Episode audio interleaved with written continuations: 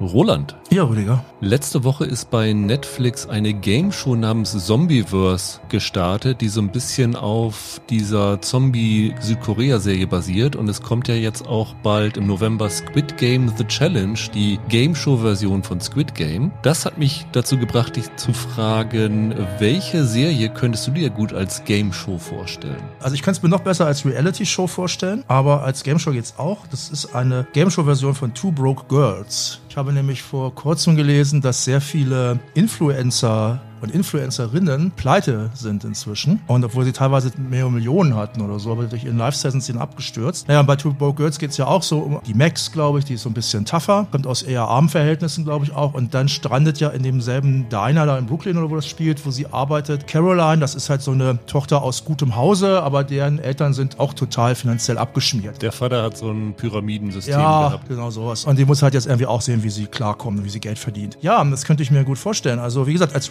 Reality-Show für über mehrere Wochen wäre es noch geiler, dann müssten die zusammen in eine WG ziehen. Aber so werden die halt für irgendwie einen Abend zusammengesperrt und müssen dann diverse Aufgaben bewältigen, wie zum Beispiel Cupcakes machen und so. Also zwei Influencerinnen, die eine vielleicht so ein bisschen tough, vielleicht eine, die so irgendwelche Finanztipps gibt oder Musik, ihre eigene Musik macht oder so. Und dann vielleicht so eine Beauty-Influencerin, deren Channels nicht so gut laufen. Und hinterher winken natürlich fette Werbeverträge und Asche. Das könnte ich mir sehr lustig vorstellen. Michael, was bei dir? Meine Idee ist blöd, ich will Roland Show. ich hatte jetzt sowas gedacht wie, sowas, sowas, so eine Serie wie Prison Break. Vom Prinzip ist das dann wie Big Brother oder wie das heißt, nur dass die raus müssen. Die sollen nicht drin bleiben. Das ist doch bei Big Brother sollen die doch möglichst lange im Haus bleiben oder Dschungelcamp oder so. Und da sollen die abhauen. Also es ist quasi ein Escape Room nur im Prison Break. Quasi ein Stil. Escape Room, aber als riesen Game Show, genau. Und dann kommst du da in so Takeshis Castle Räume oder so ein Scheiß und dann müssen die versuchen abzuhauen, ja. Ich hatte auch an Prison Break gedacht und dann ist mir aber eingefallen, was ich richtig super fände. Das geht so ein bisschen in die Richtung, was Roland hatte. Drops of God. Zwei Leute, die keine Ahnung von Wein haben, werden eine Woche lang trainiert, Weingeschmäcke herauszusuchen und müssen dann in einer Game Show gegeneinander Weine identifizieren. Ich glaube, das fände ich ganz lustig. Der Gewinn ist dann, dass der Zug bezahlt wird. Bezahltes Saufen, ja. Finde ich gut. Hallo und herzlich willkommen zu einer neuen Ausgabe von Serienweise. Mein Name ist Rüdiger Meier und ich begrüße ganz herzlich Roland Kruse Hallo. und Michael Hille. Ja, heute mal zu dritt, wie angekündigt, denn wir sprechen über eine Serie, die zweien von uns sehr am Herzen liegt und einem dritten von uns nicht ganz so. Jeder kann sich ungefähr vorstellen, wer der Wer dritte das ist. Und wir werden halt über The Bear sprechen. Die zweite Staffel ist am Mittwoch komplett bei Disney Plus gestartet. Wir haben sie auch komplett gesehen und ich finde es in diesem Fall sehr interessant darüber zu sprechen, weil die zweite Staffel doch sich in gewissen Teilen stark unterscheidet von der ersten Staffel. Danach verabschiedet sich Roland und Michael und ich bleiben zusammen, um über zwei weitere Serien zu sprechen, nämlich wir sprechen über eine koreanische Serie, die bei Disney Plus letzte Woche gestartet ist, nämlich Moving heißt die, so eine Superhelden. Superhelden-Teenie-Serie. Und dann sprechen wir über eine andere Teenie-Serie, nämlich Bad Behavior, eine australische Miniserie basierend auf Memoiren einer Autorin über ein Internat im australischen Busch mit Jana McKinnon aus Wir Kinder vom Bahnhof Zoo überraschenderweise in der Hauptrolle. Warum, erklären wir nachher. Ja, die hatten wir ja für letzte Woche mal angekündigt Ja. und holen wir jetzt noch, noch Exakt, nach. die ist ja. auch schon ein bisschen, ich glaube, zehn Tage oder so her, dass es gestartet ist, also Ja. 14 Tage. Ja, genau, aber da kann man noch mal, da kann man gut viel drüber reden, finde ich. Genau, und letzte Woche kamen sehr, sehr viele Mails von euch, was mich sehr gefreut hat, mit Sachen, die wir gerne besprechen sollten. Also äh, ein Wunsch war die zweite Staffel von From bei Paramount Plus. Es wurde sich gewünscht, dass wir über Mayor of Kingstown die zweite Staffel reden. Haben wir über From mal geredet, Michael? Ja. Ja, ne? Ich glaube, über die erste Staffel haben wir jeweils geredet. Ich glaube, wir sind beide nicht so große Fans gewesen, dass wir da bisher noch nicht reingeschaut haben. Nee, aber die Mayor-Serie von Sheridan, da habe ich zumindest die erste Staffel zu Ende geguckt, da gucke ich in die zweite noch rein. Vielleicht kann ich sonst da irgendwann mal ein Update geben. Ja, können wir vielleicht mal machen. Aber heute wollen wir uns erst einmal mit The Bear beschäftigen. Eine Serie, deren erste Staffel 2022 gestartet ist, also letztes Jahr. Und Roland, bei uns beiden war sie in der Jahrestop. Ja, ich habe die ziemlich weit oben gehabt. Ich weiß nicht, Platz, also mindestens Platz drei war die bei mir. Ja. Was hatte dir damals so daran gefallen? Naja, ich habe das damals ja so begründet, das war für mich war das quasi so Wire in der Küche. Ne? Also das ist halt so eine sehr eigene Welt mit einer eigenen Sprache, die Leute, die reden teilweise fast schon so ein Code miteinander. Das bleibt auch in der zweiten Staffel so. Es ist keine Action-Serie, aber es ist eine Menge los. Es ist halt eine Menge Stress da und es passiert eine, passiert eine Menge Kram. Es fliegt auch mal was in die Luft oder brennt auch mal was sogar. Und die Typen, die, die Darsteller und alles, das war alles, war alles super. Und für Essen interessiere ich mich auch. Also ich hätte im Vorfeld auch relativ viel gelesen, dass das äh, ja so stressig sei. Das stimmt ja auch. Für mich war das Gucken damals aber ehrlich gesagt ein ziemlicher Genuss. Also ich habe diesen, den Stress hatten die Figuren, aber der hat sich nicht unbedingt auf mich übertragen, muss ich sagen. Wobei das tatsächlich was ist, was ich erlebt habe und was ich auch von vielen anderen gehört habe, die da wirklich Schwierigkeiten hatten reinzukommen. Ich habe sogar von einigen gehört, die sind in die Serie reingegangen und haben gedacht, das sei eine Comedy oder irgend sowas. Ja, das war das nicht auch da so ein, so ein Problem bei den, wo war das, äh, Golden Globes? Ja, ja, weil das das Halbstundenformat ist, war es ja, auf einmal in der Comedy-Serie. Ja, ja, genau. Also es ist natürlich, es ist keine Comedy. Also es wird auch teilweise immer noch als Dramedy bezeichnet, was gerade so geht. Eigentlich ist eine Dramaserie. Ja, finde ich auch. Es kann auch sehr witzig sein, ja. Man kann auch, es gibt auch große Lacher teilweise. Aber nicht ganz so viel wie bei The Wire, würde ich behaupten.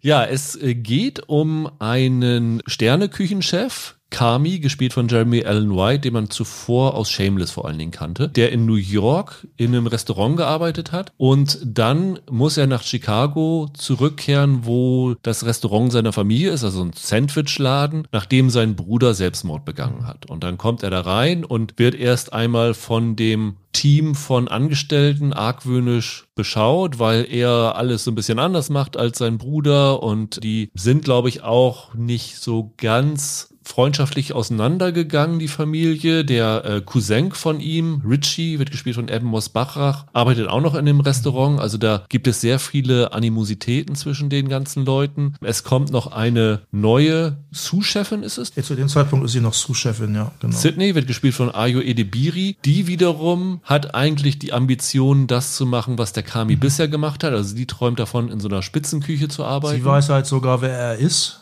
Also sie er hatte halt einen Namen, einen guten, und sie findet das cool, dass sie diesen Meisterkoch auf diese Art im Grunde kennenlernt. Genau, und das Problem ist, dass dieser Schuppen, uh, The Beef of Chicagoland. The, the, the Original Beef of Chicagoland. Ja, der ist hoch verschuldet. Also der Bruder hatte sich einen Kredit aufgenommen bei so einem Verwandten, der gleichzeitig ja. aber auch so ein bisschen mafiös ist, ja, der von Oliver Platt gespielt wird. Cicero heißt er. Genau, Cicero. Und Jetzt müssen sie irgendwie versuchen, über die Runden zu kommen, dass der Laden nicht geschlossen wird. Und das war, wie gesagt, sehr stressig, weil du warst wirklich mit der Kamera hinter den Kulissen einer Küche, wo man wirklich weiß, dass es da richtig heftig zugeht. Also wer schon mal irgendwann so eine Chef's Table Doku bei Netflix oder eine andere Küchendoku gesehen hat, weiß, dass da zum einen richtig rauer Ton angeschlagen wird und zum anderen, dass die wirklich immer auf 180 sind. Und das hat die Serie sehr eindrucksvoll wiedergespiegelt, weswegen sie vielleicht auch nicht allen gefallen hat, weil, wie du schon sagtest, der Stress sich durchaus auf das Publikum übertragen kann und wenn man irgendwie nach einem Arbeitstag nach Hause kommt und selber gestresst ist, will man vielleicht eher relaxen und sich nicht nochmal von der Serie stressen lassen. Denen geht's auch nicht besser, ist doch super.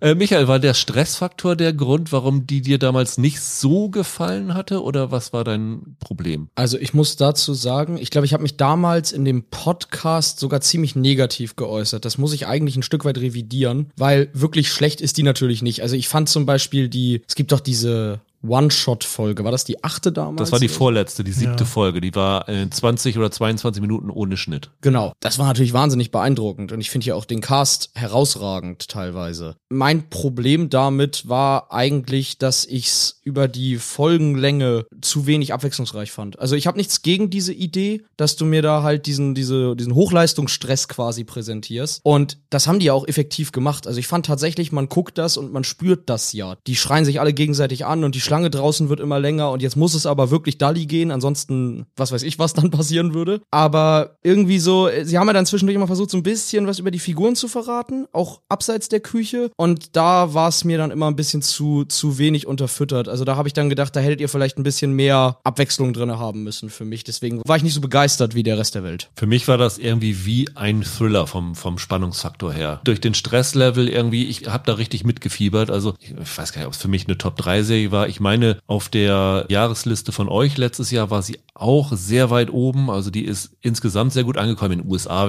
war ja auch bei der Emmy-Verleihung, die jetzt vom September, ich glaube, auf Januar geschoben ja. ist, war sie für 13 Emmys nominiert. Mhm. Was natürlich ein bisschen Vorteil ist, dass sie als eigentlich Dramaserie in der Comedy-Kategorie antreten, aber da war halt wirklich extrem viel Gutes dabei. Die erste Staffel endete ja ein bisschen mit einem kleinen Cliffhanger, weil in den Tomatendosen, die da im Schrank standen. Das ist jetzt ein Spoiler. Jetzt das ist ein Spoiler für die erste Staffel, aber das müssen wir machen, weil das ja die Grundlage für die zweite Staffel ist. Dort haben sie dann Geldscheine gefunden und dann haben sie immer mehr Dosen aufgemacht und es stellte sich raus, dass der Bruder von ihm irgendwie aus einem Grund, der sich, glaube ich, nicht richtig erschlossen hat. Ich habe mich vor allem gefragt, wie er die da eingekriegt hat. Ich glaube, sie hatten eine Rechnung, wo er ein riesen... Wo er Konserven hat herstellen lassen. Genau, okay. genau. Und da haben sie jetzt fast das ganze Geld, das er schuldete, gefunden. Ich musste übrigens, wenn ich das kurz erwähnen darf, an eine legendäre Szene denken aus Arrested Development. Es gibt, da gibt es doch den berühmten Satz, there's money in the banana stand. Ja. Da gibt es eine entfernte Ähnlichkeit, wer die Serie kennt.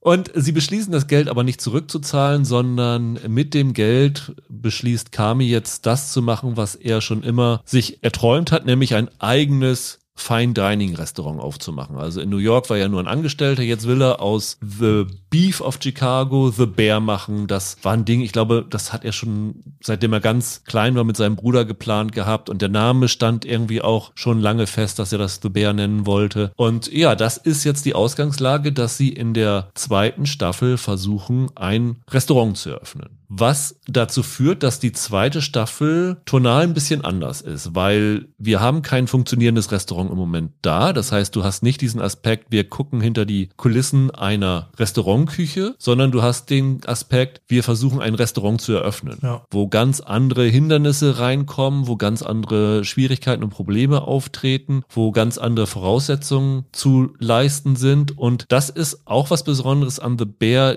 die existiert nicht in einem Vakuum, sondern sie zeigt, wie es wirklich wäre, heutzutage ja. ein Restaurant aufzumachen. Also es färbt da immer mit, dass ganz, ganz viele Restaurants in Chicago, was stellvertretend für den Rest der USA und wahrscheinlich den Rest der Welt steht, während Corona die Türen dicht machen mussten. Die haben das alles nicht überlebt. Es spielt damit rein, dass es ganz, ganz schwierig ist, Personal zu finden. Das ist ja etwas, was heutzutage ja. überall da ist, weil gerade so in der Gastroindustrie haben die Leute sich gesagt, nee, wir haben jetzt keinen Bock für diesen Hungerlohn hier weiterzuarbeiten. Wir nutzen die Pandemie, um was anderes uns zu suchen. Und jetzt ist es ganz schwer, halt fähiges Personal für den Service, aber auch für die Küche zu Wobei finden. die Löhne inzwischen auch wieder steigen teilweise, aber trotzdem sind die Leute halt nicht mehr da. Genau. Und so das sind so einige der Hindernisse, die sie bewältigen müssen. Und das führt für mein Empfinden dazu, dass dieser Stressfaktor, den wir in der ersten Staffel hervorgehoben haben, in der zweiten nicht mehr so da ist. Oder würdet ihr das anders sehen? Ja, das stimmt. Dafür gibt es jetzt mehr emotionalen Stress. Was jetzt ja passiert, ist ja das, was Michael eben meinte. Wir erfahren jetzt ja mehr über die Figuren.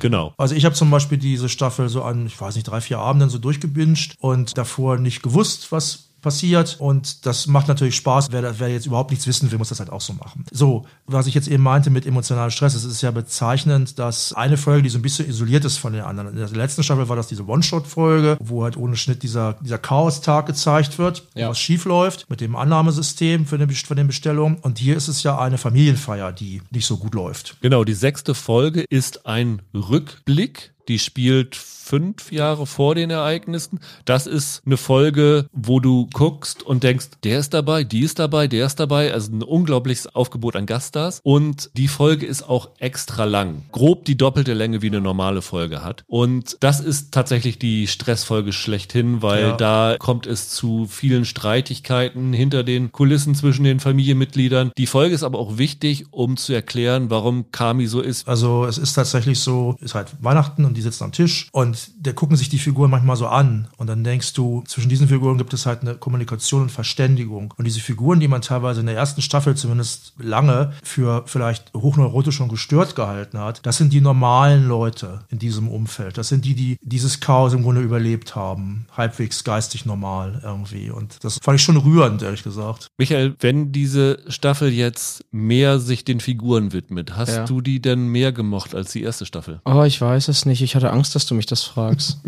Hard-hitting Journalismus hier. Das jetzt löst du bei mir Stress aus. Ja und nein. Ich fand, an sich war das die Richtung, die ich da von Anfang an drinne gewollt hätte. Also die Balance stimmt für mich jetzt aus der Charaktererzählung, die da drinne steht und dem, was man vielleicht dann als Genre hier oder so beschreiben kann, was da passiert. Und ich finde, das Spannende an The Bear ist, oder ihr als Mehrfans können mir auch gerne widersprechen, das sind ja Charaktere, die, wenn du sie dann so ein bisschen sezierst und so ein bisschen dann jetzt rausarbeitest, warum sind die eigentlich so? Einerseits kriegst du Aha-Momente geliefert und sagst, ah, okay, jetzt verstehe ich euer Verhalten. Und gleichzeitig erschließen sie sich dir trotzdem nie zu 100 Prozent. Das macht sie ja irgendwie dann auch interessant auf lange Sicht. Aber gleichzeitig, irgendwas an dieser Serie gefällt mir nicht und ich weiß nicht, was es ist. Ich weiß nicht, ob ich einfach die Art und Weise, wie Dialoge hier geschrieben sind, irgendwie sich mir nicht eingeht. Also es gibt hier ganz viel Schlagabtausche oder so, wo ich mir sicher bin, wenn ich die mit euch zusammengeguckt hätte, hättet ihr das super gefunden und ich hätte mit den Achseln gezuckt. Ich weiß nicht, ich hatte ganz oft diesen Moment, ich dachte, ja, verstehe schon, ja, aber irgendwie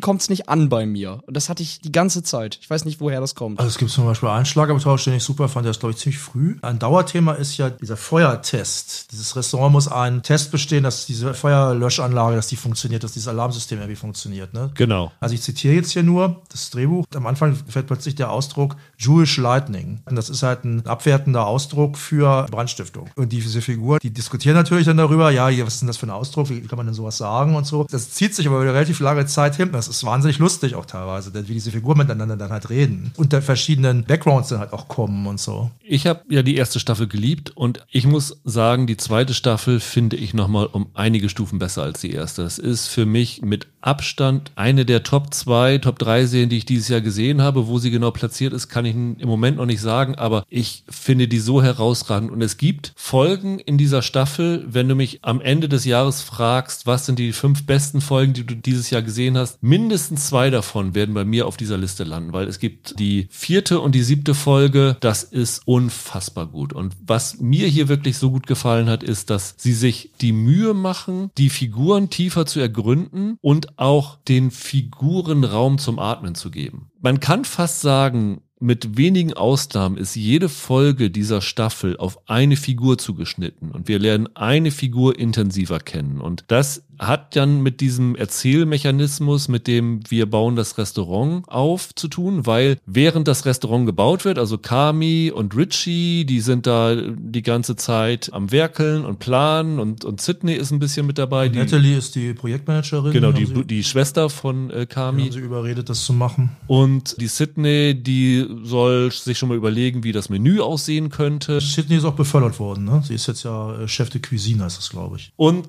die anderen aber haben, während dieses Restaurant umgebaut wird, eigentlich nicht so wirklich was zu tun. Und das nutzen sie dazu, dass zum Beispiel der Marcus, das ist ja dieser hünenhafte Schwarze, der Patissier von dem Ding, dass der nach Kopenhagen geschickt wird. Kami um, auch war, ne? Genau, wo Kami auch war, um sich weiterzubilden. Die Tina, das ist so die Veteranin in ja. der Küche, die wird auf die Culinary School, also auf die Kochschule nochmal geschickt, dass sie da nochmal das Handwerk von der Pike auflernt, mhm. zusammen mit dem Abra. Und den Richie wollen sie eigentlich auch wegschicken, dass der sich ein bisschen mehr anpasst. Der ist aber ein bisschen widerspenstig dagegen. Und so hast du diese Charaktere, die fast über die ganze Welt verteilt sind und du die immer mal wieder ja. einfängst und auffängst. Und das fand ich als Erzählidee richtig fantastisch. Ja, das ist eine schöne Idee. Das ist natürlich eine interessante Idee, wenn man so Serienfiguren nimmt und die mal aus ihrem normalen Umfeld mal rausnimmt, so ein bisschen. Also das ist ja nicht ganz raus, ist ja immer noch Küche und die sich mal so ein bisschen bewegen können, dass ein bisschen Luft zum Atmen haben. Das ist tatsächlich ganz schön, wie die sich dann dort entwickeln. Das stimmt. Also der Richie ist tatsächlich, ich, ist tatsächlich eine der wichtigsten Figuren, würde ich sagen, diesmal im Grunde. Weil er ziemlich früh, ich glaube sogar in der ersten Folge oder spätestens in der zweiten, da hat er ja so eine Krise. In der ersten Staffel wollte er das ja einfach nicht wahrhaben, aber in der zweiten erkennt er jetzt einfach an, dass er eigentlich ein ziemlicher Loser ist. Also er kriegt ja in der ersten Staffel schon gesagt von der Tina manchmal, der relativ gut kann eigentlich, von der kriegt, die sagt ihm, er sagt dann irgendwann, das passt mir hier alles nicht. Früher war das hier ein cooler, chaotischer Ort, jetzt nicht mehr und ich kündige. Und dann sagt sie, ja, okay, und wo gehst du dann hin? Und er hat keine Antwort. Er hat überhaupt keinen Plan. Plan. Und hier ist es jetzt halt so, dass er ein kleinen Tick erwachsener geworden ist und dass er halt sagt, puh, ich weiß überhaupt nicht, was ich anfangen soll. Und das ist halt so ein Thema jetzt äh, in der Staffel auch. Also einer von den Arcs halt, die es da jetzt gibt. Ne? Es geht sehr viel in der Staffel darum, wie priorisiere ich mein Leben? Will ich alles für den Beruf opfern oder will ich mir Zeit für Privatleben bewahren? Weil zum Beispiel für den Kami kommt eine Jugendfreundin zurück, ja. mit der er dann ein bisschen sich anfreunden und vielleicht auch ein bisschen mehr raus werden könnte. Der Richie hat ja auch eine geschiedene Frau und eine Tochter, großer Taylor Swift-Fan, für, ja. für die er irgendwie Konzertkarten organisieren soll. Und die Frau hat mittlerweile einen neuen Partner und das ist für ihn dann auch ein Problem. Und der Marcus hat eine Mutter, die im Krankenhaus liegt und man nicht weiß, ob sie das überleben wird. Und wir lernen auch zum Beispiel den Vater von der Sydney kennen. Robert Townsend. Das fand ich halt echt ganz cool, dass er da den Harlem Shuffle-Regisseur und Comedian, dass sie den da für so eine kleine Rolle geholt hat. Der ist gut. Der ist ja schon in der zweiten Folge, glaube ich, ja, dabei. Ja. Und da ist also das Problem, dass der kein Verständnis für die Haute Cuisine hat und für den Job, den sie da macht und so. Ihr gegenüber ist eigentlich sehr freundlich, aber diese Berufswahl findet er genau. ein bisschen komisch. Und äh, ja, so versuchen sie hier ein bisschen die, die Waage zu halten zwischen dem Ganzen. Und der größte Unterschied ist halt diese tonale Erzählweise, weil es gibt wirklich Folgen, die sind extrem ruhig erzählt. Da passiert ganz, ganz wenig. Also das ist das komplette Gegenstück zu der ersten Staffel, wo gestresst ohne Ende war. Du hast hier Szenen, wo der Marcus in Kopenhagen zum Beispiel einfach in der Küche neben dem Chefkoch da steht und was machen sie dann irgendwelche Gebäcksachen und die stehen einfach nebeneinander und reden über ihre Karriere, Inspiration und sowas alles. In der siebten Folge, wo der Richie im Vordergrund steht, lernt er den Chefkoch eines Spitzenrestaurants kennen in einem ganz ruhigen Moment und die unterhalten sich. Ja. Und das sind Momente, wo ich wirklich am Fernseher geklebt hatte, ja. weil ich das so faszinierend fand. Sind beides auch sehr gute Gaststars in ja. den Folgen dabei. Ja. Und das hatte ich gar nicht gekriegt, Michael. Nee. Ich höre euch gebannt zu und versuche mich da so ein bisschen zurückzunehmen, weil ich weiß immer nicht, äh, wie viele Leute, die jetzt so wie ich nach einer, einer ersten Staffel eigentlich gar nicht so toll fanden, gucken sich dann jetzt wirklich noch eine zweite Staffel voller Länge an. Das kommt ja nicht so viel vor. Nee, also ich mache das jetzt für einen Podcast so, aber das macht ja eigentlich keiner da draußen. Die zweite Staffel The Bear ist ja tatsächlich noch ein Stück näher dann als die erste. Ich, du hattest damals The Wire gesagt, ja, Roland. Ja. Und ich musste manchmal ein bisschen, warum auch immer, an Atlanta denken. Weil Atlanta auch eine Serie ist, die mit so einer Grundkonstellation arbeitet und in jeder Folge, obwohl die Tonalität vom Prinzip gleich bleibt, dir irgendwas anderes präsentiert. Du weißt da immer nicht, was du ganz kriegst. Und jetzt in der zweiten Staffel ist es eigentlich noch mehr Atlanta, als, als es das vorher war, finde ich. Da sind wirklich so ein, zwei Folgen drin, die könnten so, da könnten so Teilszenen auch aus Atlanta stammen. Aber irgendwie. Du magst Atlanta doch. Ich mag Atlanta, aber ich kann es schwer in, in Worte fassen, weil ich glaube, wenn ich es so sage, wie ich es gerade denke, dann seid ihr böse mit mir. Nee, wir zweifeln nur an deinem Verstand. ja, gut, okay. Damit kann ich leben. Ganz viele so emotionalere Momente oder charakterbildende Momente, die hier stattfinden. Ich habe da immer hinterher gedacht, das ist mir eigentlich zu unsubtil. Äh, die erste Staffel war ja wirklich das Gegenteil von subtil und hier habe ich auch gedacht, in der sechsten Folge, in der sie dir sozusagen erlauben, Rückschlüsse über die Figuren zu bilden oder einige Momente, die du gerade aufgezählt hast. Da habe ich dann mir immer gewünscht, dass der Angang an sich subtiler ist und dass ich nicht so sehr spüre, so jetzt kommt die nachdenkliche Szene. Die, die ist jetzt nachdenklich. Dieser Tenus ist jetzt nachdenklich. Aber so ist das ja nun auch nicht. Es ist ja so, wie Rüdiger schon sagt, die Leute, das sind eigentlich sehr gut geschrieben, sehr gut geschriebene und inszenierte Dialogszenen. Die müssen sich sehr konzentrieren in dieser Kopenhagener Küche und die stehen nebeneinander, die arbeiten, die sind also mit was völlig anderem beschäftigt. Ja. Und dann gibt es halt einen Dialog über die, mhm. über die Vergangenheit und in diese Vergangenheit spielt natürlich dann teilweise auch die Gegenwart rein. Und das ist eigentlich so, wie man eine gute Dialogszene beschreiben sollte, nach, nach Lehrbuch zumindest, sag ich mal. Wahrscheinlich gibt es für irgendwelchen Genies noch geilere Methoden ein, aber insofern finde ich das halt im Grunde schon sehr gut gemacht. Vor allem das Besondere ist, es ist eine sehr, sehr monotone Sache, die sie da machen. Ja. Also dieses Gebäck ja. zusammenstellen oder in der, in der Ritchie-Sache Zwiebeln schälen oder irgendwas schälen sie da. Am Schluss schälen sie Pilze. Pilze, sie, genau, ja. genau. Ja. Da fand ich das total super, dass, weil das ist halt, weil es so monoton ist, brauchen sie irgendwas anderes, um sich davon abzulenken. Ich will das auch gar nicht in Abrede stellen. Ich weiß auch, dass ich da absolut nicht die Mehrheitsmeinung oder so vertrete. Vielleicht blicke ich einfach komisch auf das Ganze. Aber ich hatte in solchen Situationen dann doch diesen Effekt, wie ich das beschrieben habe, dass ich die, dass ich so ein bisschen die Art und Weise, wie diese Szene vorbereitet wird, wie sie dann eingebaut ist in die Gesamtfolge, dass ich dann doch das Gefühl hatte, vielleicht dieser Lehrbucheffekt, den du ansprichst, da sitzt einer und sagt so, wir brauchen so eine Szene und wie machen wir das am allerbesten? Und dann wird es so gemacht. Und irgendwie kriegt mich das nicht. Ich weiß nicht, woran es liegt. Ja, dafür ist es aber zu gut eingebaut in die Gesamtfolge dann, finde ich. Ich muss übrigens noch mal was zu der Folge Forks, die ja. Richie-Folge, die du meintest. Ich habe die geguckt und ich habe so gedacht, diese Folge, glaube ich, die würde in Deutschland, niemand würde auf die Idee kommen, so eine Folge hier zu inszenieren. Weil, also so viel sei verraten, der Ritchie trifft da ja auf Leute, die in diesem, in diesem sehr guten Restaurant von Chef Terry, da trifft er auf Leute, die halt voll bei der Sache sind, die das super finden, was sie da machen. Und es gibt dann immer so ein, so ein Gespräch mit einem Typen, eine Art von Kellner irgendwie, und der findet das da alles super und Ritchie findet das da am Anfang, so viel wir mal ruhig verraten, findet das da alles irgendwie blöde. Er ist ja ein guter Praktikant für eine Woche, ne? so ist das ja. Und dann sagt Richie zu dem Typen,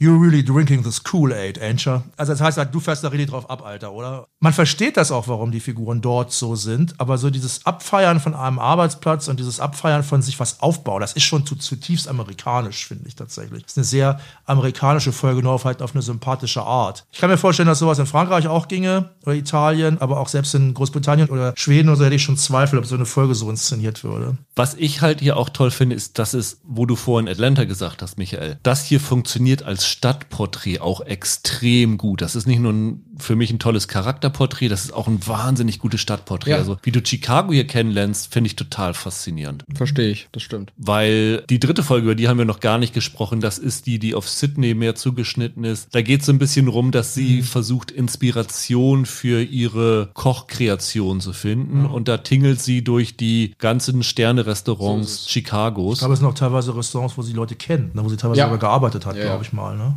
Ja, und wo Kami mal gearbeitet hat oder Bekannte. Also die Familie ist ja irgendwie sehr in Chicago in der Restaurantszene drinne und deswegen haben die da einen ganz guten Input. Übrigens, ich glaube, wenn man im echten Leben so viel essen würde wie Sydney Ja. in dieser Folge, würde man das nicht überleben. Das fand ich so faszinierend, weil du da Chicago kennenlernst. Du hast ja auch immer diese, diese Zwischenschnitte von der Hochbahn und so. Und was auch noch da reinpasst, in dieser Folge, die Restaurants, die sie besucht, sind alles echte Restaurants mit den echten Köchen, die da ihre Gastauftritte haben. Und das zeigt auch, dass eine Serie, die, wo man denken könnte am Anfang von der Restaurantszene gehasst wird, weil die so ein bisschen aufzeigt, wie heftig das dazugeht, dass die irgendwie von den ganzen Gastroleuten ins Herz geschlossen worden ist. Also das zeigt auch, wie gut getroffen die ganze Serie einfach ist. Ja, das stimmt. Das liegt aber halt daran, dass diese Agro-Figuren auch in der ersten Staffel schon letztlich sind das relativ sympathische Typen. Also selbst so ein Typ wie der Richie ist ja kein Typ, der Frauen belästigt oder sowas. Ne? Das ist halt ein Großmaul und so, aber der ist noch vergleichsweise harmlos dann. Ne? Hinzu kommt der Christopher Storer, der der Showrunner ist. Dessen Schwester, Courtney Storer, die ist auch so in der Fine Dining Szene drinne. Die hat kein eigenes Restaurant, ist wohl gerade dabei zu planen, ein Restaurant zu eröffnen, aber hat so als Producer, nennt sich das sogar in der Küche auch, also hinter den Kulissen gearbeitet, wo, wo sie für Einkäufe und sowas alles zuständig gewesen ist, in wirklich richtig guten Restaurants, erst in Chicago, dann in Los Angeles, wo sie jetzt lebt. Die arbeitet bei dem Ganzen als Culinary Producer, also die ist dafür zuständig, dass die Sachen, die da gekocht werden, auch richtig gekocht werden. Also dass die Menüs, die du da siehst, die sind nicht irgendwelche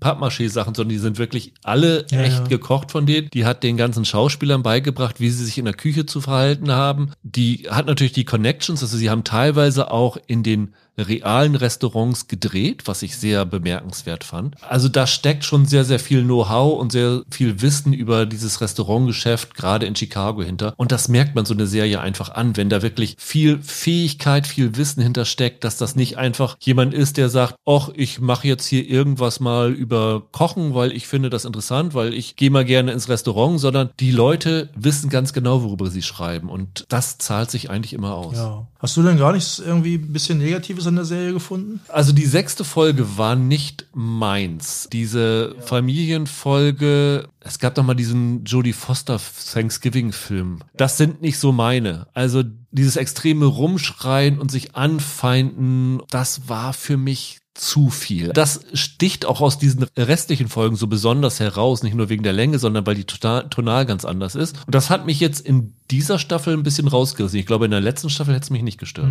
Ja, die ist schon heftig, aber ich fand, die ist ja eingebettet in die anderen Folgen gut und es ist halt nur eine Ausnahmefolge, wo das halt mal gemacht wird. Das fand ich halt in Ordnung. Nee, was mich so ein bisschen, ah, letztlich, was mich so ein bisschen gestört ist eigentlich, ich nenne das jetzt mal The Ballad of Carmi and Claire Bear. Also Claire ist halt seine möglicherweise Freundin, ne? Das ist mir ein bisschen zu oberflächlich geblieben. Das ist teilweise so diese Romantic Comedy, die es da so gibt. Die gehen ja zusammen auf so eine, auf so eine Party und so. Das ist teilweise ganz schön. Da gibt es schöne Momente. Aber letztlich, das spielt ja eine Rolle nochmal in der letzten Folge. Bei dieser Sache wird von mir da eine Rührung oder eine Emotionalität erwartet, die habe ich irgendwie bisher nicht aufgebaut. So gut kenne ich diese ja doch ziemlich zarte Beziehung da irgendwie nicht. Und da habe ich so gedacht, puh, ja, hätte ich jetzt eigentlich gar nicht so richtig gebraucht. Da geht es natürlich auch um dieses Thema, was du schon angesprochen hast, wie trenne ich Privatleben und ähm, Job. Das war so der einzige Aspekt eigentlich, mit dem ich nicht hundertprozentig zufrieden war, obwohl das nicht, überhaupt nicht schlecht ist. Auch diese Molly Gordon, die spielt auch super, total charming und alles. Aber das war so ein Aspekt, wo ich so ein bisschen,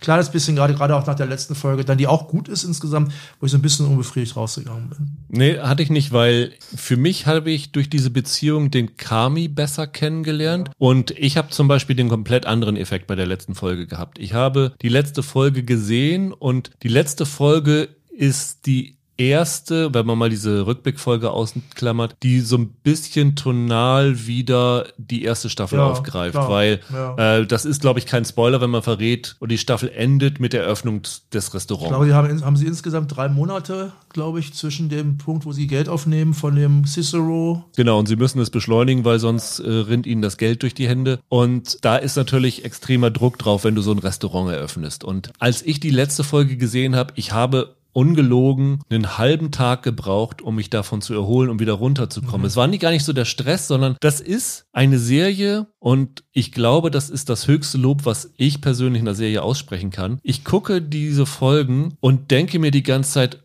verdammt, ich möchte nicht, dass irgendeiner Person in dieser Serie irgendwas Schlechtes widerfährt. Ja, weil ich die in diesen zwei Staffeln so ins Herz geschlossen habe, auch wenn die teilweise Idioten sind, wie Richie oft oder Kami verhält sich manchmal auch wie ein Volltrottel. Aber irgendwie mag ich diese Figuren und wenn da irgendwie droht, irgendwas über die reinzustürzen, dann nimmt mich das so mit, das kann ich einfach nicht verknusen und deswegen hat sich diese letzte Folge bei mir so eingebrannt, dass ich das einfach erstmal ein paar Stunden lang nicht verarbeiten konnte. Und leider habe ich die Zeit nicht gehabt. Und ich habe die Serie jetzt, die zweite Staffel, vor einem Monat oder anderthalb Monaten gesehen. Ich hätte diese Serie gerne nochmal, diese zweite Staffel gerne nochmal geschaut, weil ich finde die so herausragend. Und das wird sich bei mir ganz selten bei einer Serie einstellen. Und von daher, sie ist nicht makellos. Jeder wird vielleicht einen, irgendwie einen anderen Punkt haben. Michael wird ein paar mehr Kritikpunkte haben. Aber wer die erste Staffel von The Bear gemocht hat, wird diese zweite Staffel auf jeden Fall hm, lieben. Die ja. ist überhaupt qualitativ kein Abfall. Das glaube, da würde würdest du auch nicht widersprechen. Nee, nee, also ich würde auch allen sagen, hört mal auf die anderen beiden, weil ich da eine große Ausnahme, das weiß ich auch. Also hört lieber auf die beiden. Meins ist es einfach nicht. Ja, von daher ganz, ganz dicker Tipp. In den USA gab es eine Diskussion darüber, dass die Serie jetzt alle Folgen auf einmal rausgebracht worden sind, statt wöchentlich, wie es normalerweise bei, ich glaube, Hulu läuft in den USA, ist. Ich glaube, das ist hier ein Ding, wo ich auch mir vorstellen könnte, dass es als wöchentliches gut funktionieren würde, um den Diskurs anzustemmen. Aber das ist eine Serie, die kannst du dir richtig ja, schnell runterbinden. Kannst du auch, ja, das stimmt. Außer die sechste Folge, da würde ich mir einen extra Tag für Ja, die sechste, da brauchst du schon, da brauchst du schon extra einen Abend für. Das stimmt. Also ich glaube, Roland, ich gehe nicht zu weit, wenn ich prophezeie, dass die Serie bei uns am Jahresende in den Top Ten auftauchen das wird. Das würde ich auch behaupten,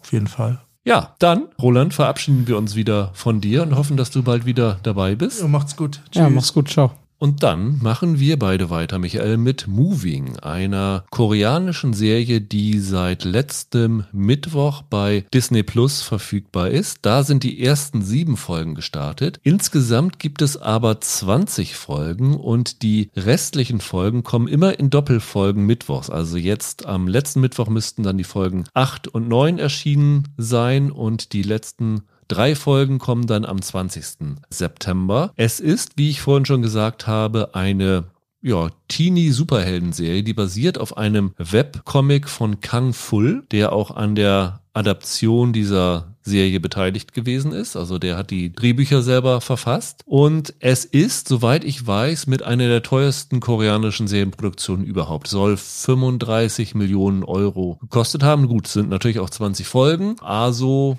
45 Minuten, 50 Minuten ungefähr. Und eigentlich muss man ja sagen, Superhelden braucht es das heute noch. Es ist einfach zu viel Superhelden-Ding dabei, aber ich fand den Trailer ganz unterhaltsam und dadurch, dass es eine koreanische Serie ist, dachte ich, hat es mal einen zumindest anderen Tonfall, sodass man da mal reinschauen kann. Was man vielleicht ein bisschen warnend vorweg schicken muss, ist, die Serie ist nicht synchronisiert verfügbar. Also du kannst sie bei Disney Plus nur auf Koreanisch mit Untertiteln schauen, was aber nach meinen Erfahrungen mit koreanischen Serien nicht unbedingt schlechter ist, weil die ganz häufig eher so mittelmäßig im Deutschen synchronisiert sind. Und ich finde es eigentlich ganz schön, die auf Koreanisch zu sehen. Ich weiß nicht, hast du da eine Präferenz, wie du es lieber guckst? Grundsätzlich, wenn es geht, alles immer im Originalton. Das gilt auch für koreanische Serien. Ich habe jetzt beim Moving ein paar Mal gelesen von Menschen, die die Originalsprache können, dass zumindest die englischen Untertitel wohl durchwachsen sind. Also da manchmal auch ein bisschen an Subtext verloren geht, so wie ich das jetzt verstanden habe. Aber das kann ich natürlich selber nicht bezeugen. Ich glaube, das ist recht häufig so, weil vielleicht Koreanisch auch so eine Sprache ist, wo du das mit einer reinen Übersetzung nicht so ganz rüberbringen kannst. Es geht um einen Jungen namens Kim Bong-suk, wird gespielt von Lee Jung-ha, der geht an die Jongwon, also ich muss mich schon mal vorab entschuldigen, dass sie wahrscheinlich sehr, sehr viel falsch ausgesprochen wird, High School und wir stellen relativ schnell fest, dass er, ja, ich würde es nicht sagen Superkräfte, aber dass er besondere Fähigkeiten oder besondere Probleme hat, nämlich, dass er relativ leicht das Gleichgewicht verliert und abhebt, nämlich er verliert die Bodenhaftung und schwebt von dannen, weswegen er von seiner Mutter immer schwere Gewichte in den Rucksack gepackt bekommt, große schwere Wasserflaschen umgehängt bekommt, so Gewichte an den Knöcheln hat und sowas alles, damit das in der Schule niemandem auffällt, dass er nicht normal ist wie alle anderen. Und in der Schule kommt ein neues Mädchen in seine Klasse. Yang Hui Su heißt sie, wird gespielt von Go Yun Jung. Die ist offensichtlich sportlich fähig, weil ihr Lehrer fragt sie, ob sie dann nicht in die PE, also Physical Education, also Sportklasse kommen möchte und ja Langläuferin wird, Handball soll sie lernen und sowas alles. Was dahinter steckt, wissen wir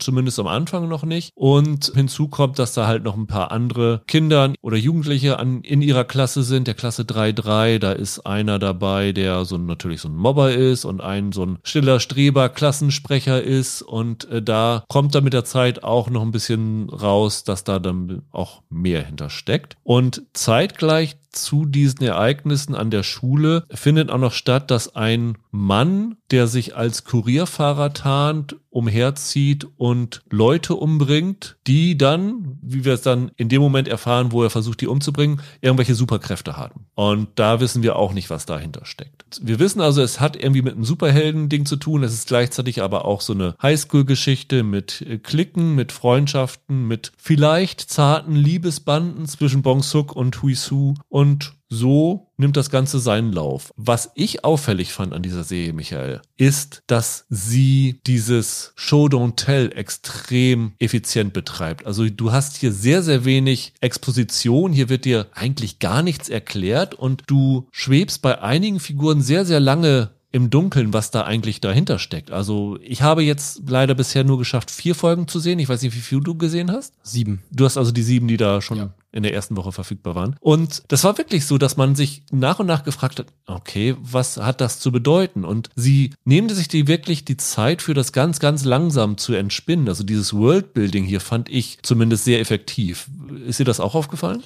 Auf jeden Fall. Die ist für eine Superhelden-Serie ungewöhnlich charakterbasiert erzählt. Normalerweise unterscheidet man ja in Geschichten, die sind plot-driven oder character-driven. Also entweder geht es darum, dass der Plot die Charaktere antreibt oder andersrum, die Charaktere treiben den Plot an. Und Superheldenfilme sind in der Regel plot-driven. Also, keine Ahnung, irgendwelche Infinity-Steine bei Marvel und die müssen wir halt finden oder keine Ahnung, irgend so ein, irgend so ein Bums ist es ja immer. Moving ist da anders. Der Witz ist, dass diese Serie zwar Moving Moving heißt, aber eigentlich vergleichsweise langsam erzählt ist, finde ich. Also die ersten sieben Folgen, die ich jetzt gesehen habe, die versuchen diesen Charakteren Raum zu geben und uns die erstmal nach und nach näher zu führen, die Welt einzuführen, dass wir uns da reinleben können in das Ganze. Und ich glaube, der ganz große Superheldenkram, der kommt dann eigentlich erst irgendwann noch. Also das stand noch gar nicht im Fokus jetzt. Du hast die Action in den ersten Folgen vor allen Dingen über diesen Kurierfahrer, der die Leute genau. umbringt. Da hast du so die Action-Momente, aber alles, was mit den eigentlichen Hauptfiguren zu tun hat, sei es die Beziehung der Schüler und Schülerinnen untereinander, sei es die Beziehung zwischen Eltern und Kindern. Das ist auch eine Sache, die, finde ich, sehr sensibel erzählt wird. Also die Hui Su,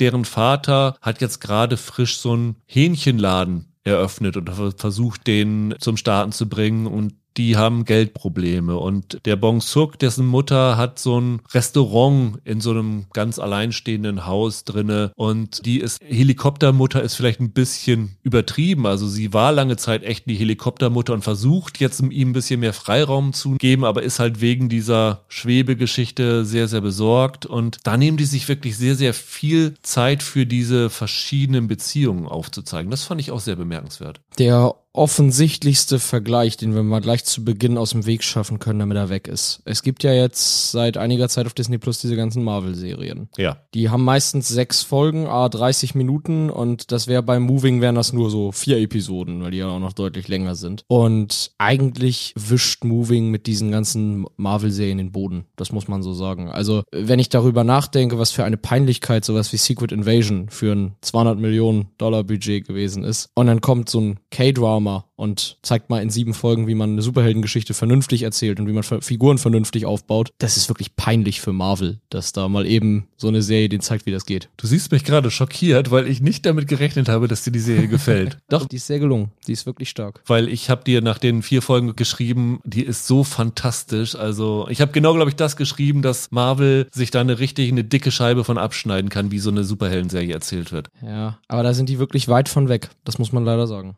Weil, warum ich dachte, das gefällt dir vielleicht nicht so, ist diese Geschichte zwischen Bong Suk und Hui Su, wie die sich anfreunden. Und ich glaube, da kann man durchaus schon von der ersten Sekunde sehen, dass da möglicherweise mehr passieren ja. könnte. Das ist sehr lieblich erzählt sagen wir es mal so. Und ich habe ein bisschen gedacht, wie diese Liebe oder ne, wie diese Beziehung erzählt wird. Und der Bong Suk, das ist ja auch so einer, der so immer mit so einem Lächeln durch die Gegend läuft. Das ist ja so ein ganz freundlicher ja. Typ. Da habe ich kurz gedacht, es erinnerte mich an Hardstopper auf gewisse Art und Weise. Da habe ich gedacht, deswegen würde es nichts für dich sein. Oh, der Vergleich passt aber. Doch, das stimmt schon. Man muss allerdings sagen, für eine K-Serie, für eine K-Drama, finde ich, ist es ja noch zurückgehalten. Da kenne ich ganz andere Kaliber. Das ist mir auch aufgefallen, weil die letzten Sachen, die ich an koreanischen Serien gesehen habe, die waren sehr überzogen gespielt. Und das hier fand ich für koreanische Verhältnisse sehr zurückhaltend im Schauspiel. Also vieles, was ich da gucke, finde ich dann verkitscht wenn es lieblich wird. Hier fand ich süß. Bisher bin ich da an Bord. Es ist auch in den wenigen Momenten, wo wir in den ersten Folgen Action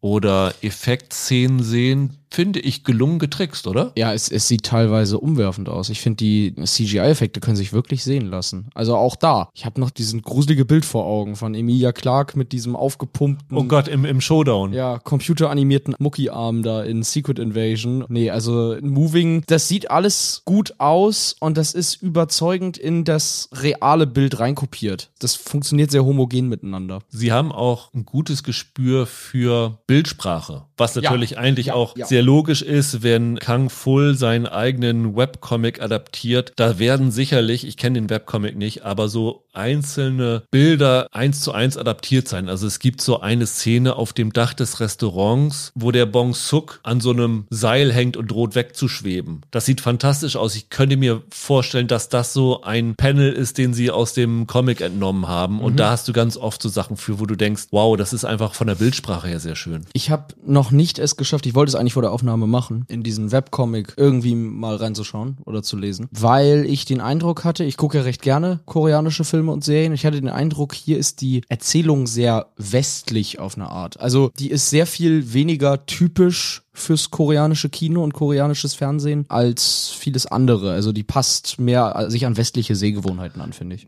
Lustigerweise habe ich genau das gleiche gedacht, als ich es geguckt habe. Mhm. Ich gesehen, das ist anders, als du von so koreanischen Serien erwarten würdest. Weswegen es mich auch sehr überrascht hat, dass gerade diese Serie zumindest aktuell noch keine Synchronisation hat, weil die scheint auch wirklich offensiv für den internationalen Markt gemacht zu sein. Absolut. Meinst du denn, da kommt dann noch mal irgendwann nachträglich noch eine Synchro? Naja, das ist immer so ein bisschen schwierig zu sagen. Ich weiß weiß noch, wir hatten oh, ganz früher mal, wie hieß diese Zone Blanche, hieß sie im Französischen. Das war diese Serie in den Vogesen. Da gab es am Anfang keine deutsche Synchro und irgendwann später ist eine deutsche Synchro bei Netflix hinzugekommen. Also vielleicht kommt da irgendwann noch mal was nachgeliefert, wenn die vielleicht erfolgreich genug läuft oder keine Ahnung, wenn mehr Folgen da sind. Ich fand es einfach verwunderlich, weil gerade bei dieser Serie hätte ich gedacht, dass es sich anbietet, mehr als bei ja, süßlichen Romanzen aus Korea oder so. Ich glaube, ich habe auch selten erlebt, dass ein Streamingdienst so eine kluge Entscheidung trifft, wie in diesem Fall sieben Folgen am Stück zu veröffentlichen. Ich glaube, das ist nicht dumm. Also einerseits ist es natürlich auch okay, weil sie 20 Folgen haben und damit ja auch ordentlich Material da ist, man sowas schon mal machen kann. Erscheint die danach im Wochenrhythmus oder dann immer zwei Folgen oder? Zwei Folgen wöchentlich. Ja, okay. Ich glaube, dass das hier nicht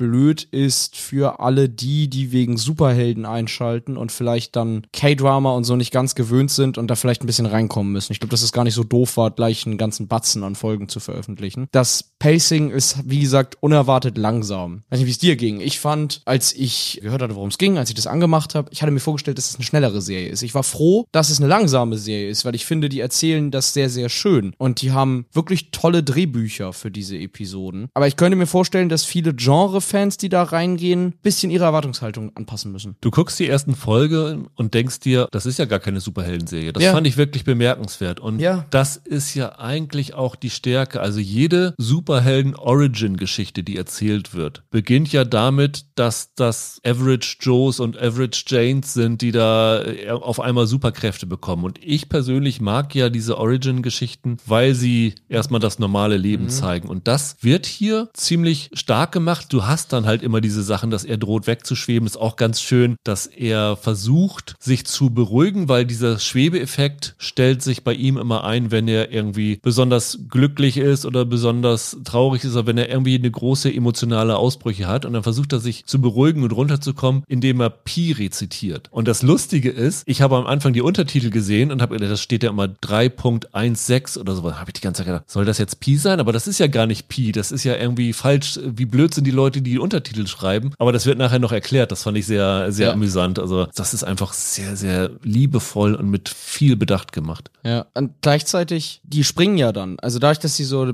die Backstories erzählen, so, das ist ja sehr mit Flashbacks erzählt, die Folgen. Ja, es gibt die zweite Folge oder die dritte, ich glaube die zweite Folge ist es, die sozusagen den äh, Bong Suk als kleines Kind zeigt, so wie zum ersten Mal diese Sachen aufgetreten sind und wie seine alleinerziehende Mutter damit fertig werden musste und so. Das fand ich auch sehr interessant, dass sie so früh so eine Geschichte einbinden. Ja, also ich finde die tatsächlich erzählerisch auch ein bisschen ambitioniert. Also die versuchen tatsächlich auch durch die Struktur, dass sie dann eben viel mit Flashbacks arbeiten und so weiter. Die versuchen ein bisschen was Ungewöhnliches, also in der Art und Weise, wie sie dich an die Figuren heranführen. Ich fand das spannend. Sowas müsste eigentlich von den großen Marken kommen. Also eigentlich müsste, wenn sowas wie Marvel oder DC sagt, wir machen jetzt Serien. DC hat ja jetzt dieses Peacemaker gehabt und die machen doch auch noch in Zukunft kommen doch da noch andere Serien. Das ist doch da alles angekündigt schon. Ich würde mir eigentlich wünschen, dass die solche Experimente mehr machen, wie es jetzt Moving macht. Also ist natürlich super, dass wir mit Moving es überhaupt bekommen. Aber ich glaube, was ich sagen will, ist, wenn alle Superheldenprodukte, die wir so auf die Streamingdienste gebracht kriegen, diesen Charme hätten und diese Spielfreude, mit sich in dem Genre aufzuhalten, dann wäre ich nicht so übersättigt von diesem Thema, wie ich es bin. Von den Marvel-Serien, die Serie, die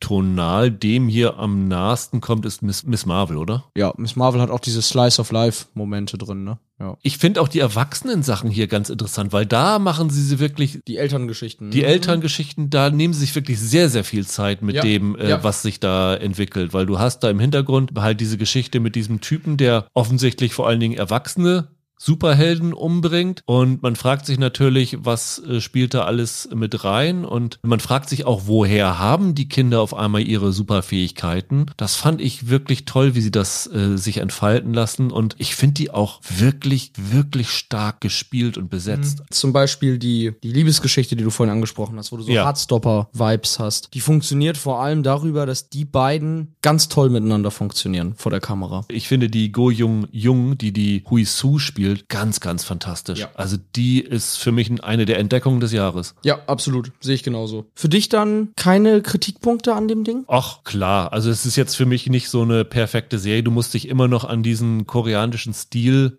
gewöhnen, finde ich. Ich habe mich da ein bisschen gefragt bei der Mutter von dem Bong Suk, die gespielt wird von So In Sung. Die sah mir ein bisschen jung aus für eine Mutter und ich habe mal tatsächlich nachgeguckt, die Schauspielerin ist elf Jahre älter als der Junge, der ihren Sohn spielt. Hitchcock-Verhältnisse. Ja, fand ich ein bisschen komisch, weil die sieht auch extrem jung aus und sehen Koreanerinnen oft wirklich sehr jung aus. Also wenn ich was kritisieren würde an den ersten Folgen, ist es vor allen Dingen, wie gesagt, ich habe nur vier gesehen bisher, diese Geschichte mit dem Kurierfahrer und den Morden, weil Ja. zum einen ist es tonal was anderes, weil die durchaus brutal sind in Teilen. Also das passt nicht so ganz zum Rest. Und es hat sich für mich bisher noch nicht so in den Rest der Geschichte eingebunden. Was aber daran liegt, dass das Worldbuilding halt so langsam ist. Ich bin bei dir, bis auf den Kram mit, man muss sich in das Koreanische so ein bisschen einfühlen. Das habe ich nicht. Aber wenn etwas an dieser Serie nicht funktioniert, sind es bisher die Bösewichte. Und das liegt auch daran, dass die etwas zu absurd, cartoonhaft auftreten. Ja, die Szenen sind dann seltsam brutal und die Charaktere sind aber sehr überzeichnet. Also noch überzeichneter als die anderen.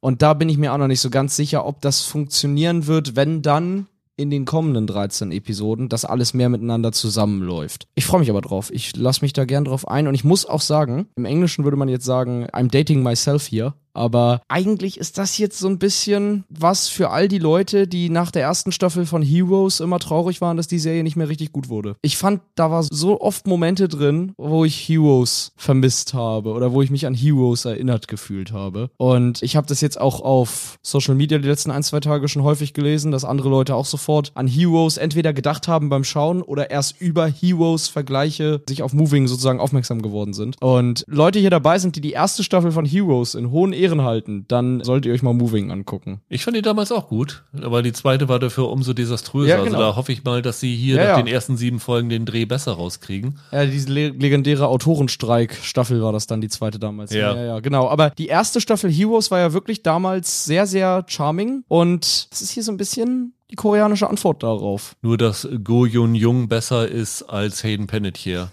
ja, das stimmt. Wenn ich an die Serie denke, fallen mir immer so Bilder ein, die Ja. mich, äh, die sich Ja. mir eingeprägt Ja. haben. Zum Beispiel, dass die Hui So immer zur Schule läuft, weil sie ja eine Sportlerin ist und dann, wenn es regnet, hat sie so einen gelben Cape an. So ein bisschen darkmäßig, da läuft sie dann immer darum. Äh, das fand ich auch ein ganz, ganz fantastisches Bild. Auch so eine lustigen Ideen, dass der Bong Suk es immer schafft, nicht pünktlich zur Schule zu kommen. Und er kommt immer zwei Sekunden zu spät, wenn das Schultor geschlossen wird. Und dann wird er immer zum Räumungsdienst verklagt.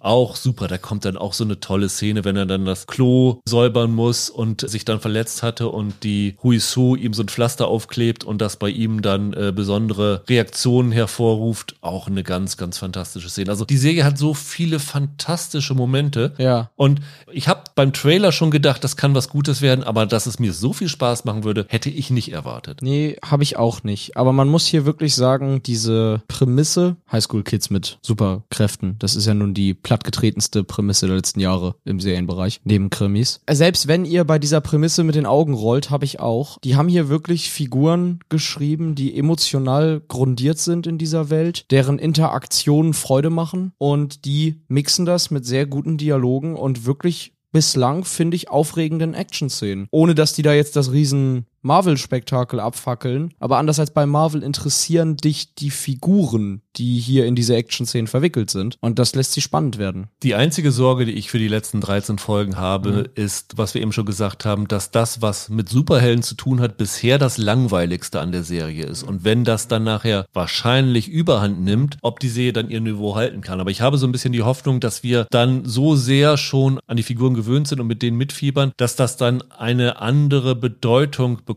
diese Action-Elemente, als wenn jetzt irgendwie ein Kurierfahrer Leute umbringt, die wir bisher noch gar nicht gesehen haben. Ja, man muss mal schauen. Ich finde die zentrale Schwäche, der große Fehler, den ganz viele Familiendramen irgendwann machen, das sind ja hier eigentlich Familiengeschichten, ist, dass sie zu sehr sich auf eine Seite stellen oder Partei ergreifen. Also entweder auf Seite der Kinder sind oder auf Seite der Eltern. Hier finde ich, ist das bislang so ausgeglichen, dass ich hoffe, wenn der Superheldenanteil diese Balance zwischen den Figuren halten kann und sie als gleichwertig betrachtet, dann kann das, glaube ich, wirklich herzerwärmend bleiben, so wie es jetzt bislang ist. Also ich freue mich, das weiterzugucken, muss ich wirklich sagen. Ja, ich auch. Und ich hätte auch, wie gesagt, gerne noch mehr Folgen geguckt. Ja. Ich habe es jetzt zeitlich einfach nicht geschafft. Ich glaube, wir können festhalten, wer Heroes mochte, Auf jeden Fall. wer Hardstopper mochte, findet da Sachen. Wer K-Drama allgemein sowieso mag, sollte da mal reinschauen. Und wer wirklich Superhelden mag, aber dem komplett überdrüssig ist, was aktuell mit Superhelden gemacht wird, sollte dem Ganzen auch eine Chance geben, weil das wirklich eine ganz andere Erzählweise ist. Genau, gerade wenn ihr bei der Prämisse denkt, och nö, nicht schon wieder, dann müsst ihr jetzt mal reingucken. Dadurch kommt wieder Frische rein ins Genre. Ja, also wirklich ein kleiner, feiner Tipp und ich bin mal sehr gespannt, wie das bei euch ankommt. Wie gesagt, gesagt, äh, und Serien mit Untertiteln sind immer so eine gewisse Hemmschwelle. Vielleicht allein auch deswegen, weil man nicht dabei mit dem Handy spielen kann, weil man die Texte lesen muss. Aber das lohnt sich hier in diesem Fall. Und das ist auch eine Serie, die kannst du, wie man so schön sagt im Englischen, at your own leisure gucken. Du kannst drei Folgen nacheinander wegbingen, weil es Spaß macht. Du kannst aber sagen, ich habe jetzt eine Folge nur Zeit, ich gucke die jetzt und nächste Woche oder morgen gucke ich dann die nächste. Das ist einfach perfekt dafür und es macht ja. einfach Spaß. Absolut. Dann, Michael, kommen wir zur Miniserie Bad Behavior, die letzten Freitag bei Sky Wow gestartet ist mit den ersten beiden Folgen und die letzten beiden Folgen aber heute erst hat. Also heute für euch komplett zu sehen ist. Ich habe drei Folgen geschaut. Wie viel hast du geschafft? Äh, ich glaube auch drei. Du hast auch drei. Da fehlt uns beiden die letzte Folge noch, alles klar. Es ist eine Serie, die basiert auf einer Autobiografie nicht, aber auf Memoiren von Rebecca Starford, die verarbeitet hat, wie sie als 14-Jährige an ein Internat im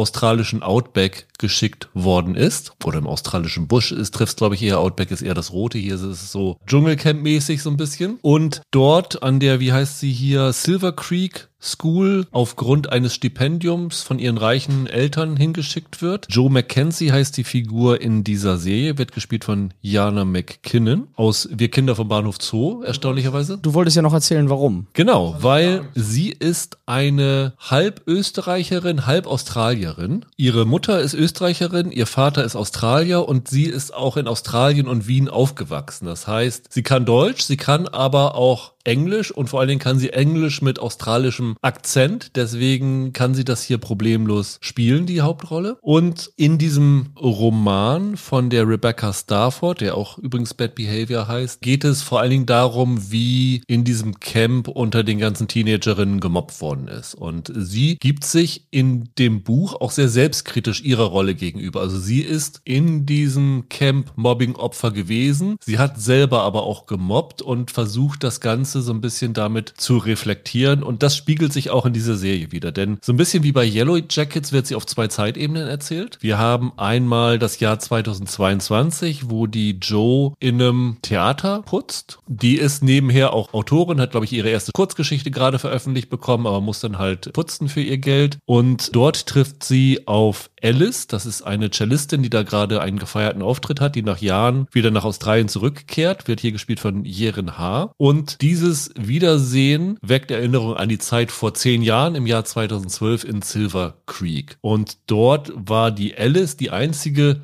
außer der Joe, die ein Stipendium hatte. Die waren also erstmal so von Anfang an so ein bisschen die Außenseiter da drin, haben sich dementsprechend auch angefreundet. Aber irgendwas muss zwischen den beiden vorgefallen sein, dass die zum einen jahrelang nicht mehr miteinander gesprochen haben und dass die Alice auch nicht besonders glücklich ist, die Joe jetzt wiederzusehen. Und die Schlüsselfigur in dieser Beziehung scheint die Porsche zu sein, die wir anfangs nur in dieser Rückblenden-Szene sehen. Wird gespielt von Markella Kavanaugh. Das ist die Haarfüßerin aus der Herr der Ringe der Serie. Serie. Das ist so die Chefmobberin da gewesen. Die ist so die Queen Bee in dem ja. Camp gewesen, die Alpha-Frau, die allen Schrecken gemacht hat und wo irgendwie alle bemüht waren, sich gut mit ihr zu stellen. Rachel McAdams aus Mean Girls. Ja. Quasi das, nur ohne den Humor. Genau. Über die Beziehung von diesen drei Mädchen wird diese Geschichte erzählt und der Großteil von den Folgen, die ich gesehen habe, spielt halt in dieser Rückblende, in dieser Zeit zehn Jahre vorher. Wir erfahren aber, dass in der Gegenwart die Joe ziemlich viele Probleme mit ihren Eltern hat. Also das ist keine gute Beziehung, die sie damit hat, dass sie in einer WG wohnt und dass sie offensichtlich mindestens bisexuell, vielleicht aber auch lesbisch ist und das wahrscheinlich auch was ist, was mit diesem ganzen Geschehen in diesem Camp zu tun hat. Müssen wir noch mehr erzählen? Was wichtig ist eigentlich nicht. Es sind natürlich noch andere Mädchen in diesem Camp. Es ja. sind auch noch Lehrer. Das Besondere daran ist, dass die Lehrer aber einige hundert Meter weg von den Schülern wohnen. Das heißt, diese Schülerinnen sind komplett auf sich allein gestellt in dieser Wildnis und dementsprechend können sie auch tun und lassen, was sie wollen, so ungefähr.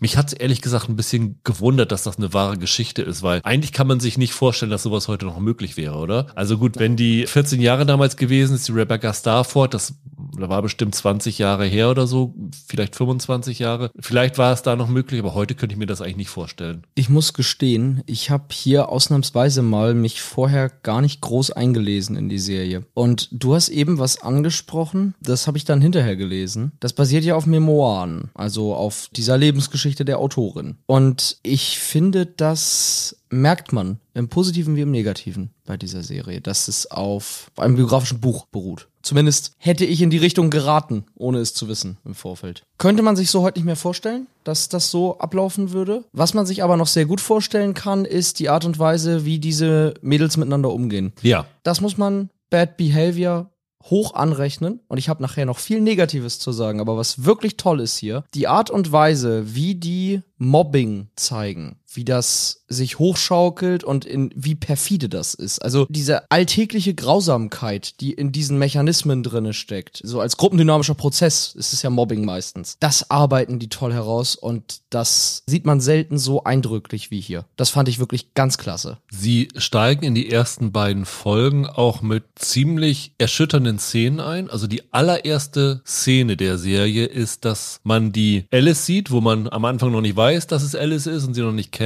wie sie sich anzündet. Ja. Man weiß nicht genau, wo es ist, weil es dunkel ist, aber man sieht, wie sie in Flammen aufgeht und du siehst auch nicht, was da passiert. Du weißt am Ende, wenn du aufgepasst hast, wie sie aussieht, dass sie nicht sterben wird, weil sie halt die Cellistin ist in der nächsten Szene. Und in der zweiten Folge, die geht damit los, dass ein Mädchen volle Kanne gegen den Baum rennt und sich dabei selbst verletzt. Und das waren schon Szenen, wo du denkst, holla, da wird erstmal gleich gezeigt, was es für Folgen haben kann, wenn gemobbt wird. Das fand ich auch bemerkenswert. Ja, das, was ja vor allem dann spannend ist, ist der Akt des Mobbens und wie das hier gezeigt wird. Also was die Drehbücher von Bad Behavior verstehen, ist dieser unbedingte Wille von Teenagern nach Bestätigung. Es geht hier ja die ganze Zeit darum, Teenager zu sein ist, du führst immer so, so eine Art Tanz auf. Du versuchst nach den Regeln zu spielen, die es gibt. Das sind aber nicht geschriebene Regeln, das sind ungefähre Regeln. Und die ändern sich schneller, als du dich an sie anpassen kannst. Und der oder die Mobber, die es auf dich abgesehen haben, für die du die falsche Nase hast in dem Moment. In einem Moment sind die auf einmal dann aufgeschlossen zu dir und du denkst, oh, jetzt ne, fällt so ein bisschen das Licht auf mich und das shiftet sofort wieder weg. Sofort sind die wieder antipathisch zu dir und du weißt gar nicht, was passiert ist. Du hast eigentlich nichts anderes gemacht als vorher, aber der Strom hat sich wieder komplett in eine andere Richtung gedreht. Und diese total fragile Konstruktion, in der du da als Teenager versuchst, dich irgendwie in so eine Gruppe einzufinden, die dich vielleicht auch wegstößt und trotzdem hast du das Verlangen, du willst da aber irgendwie trotzdem reingehören. Klasse.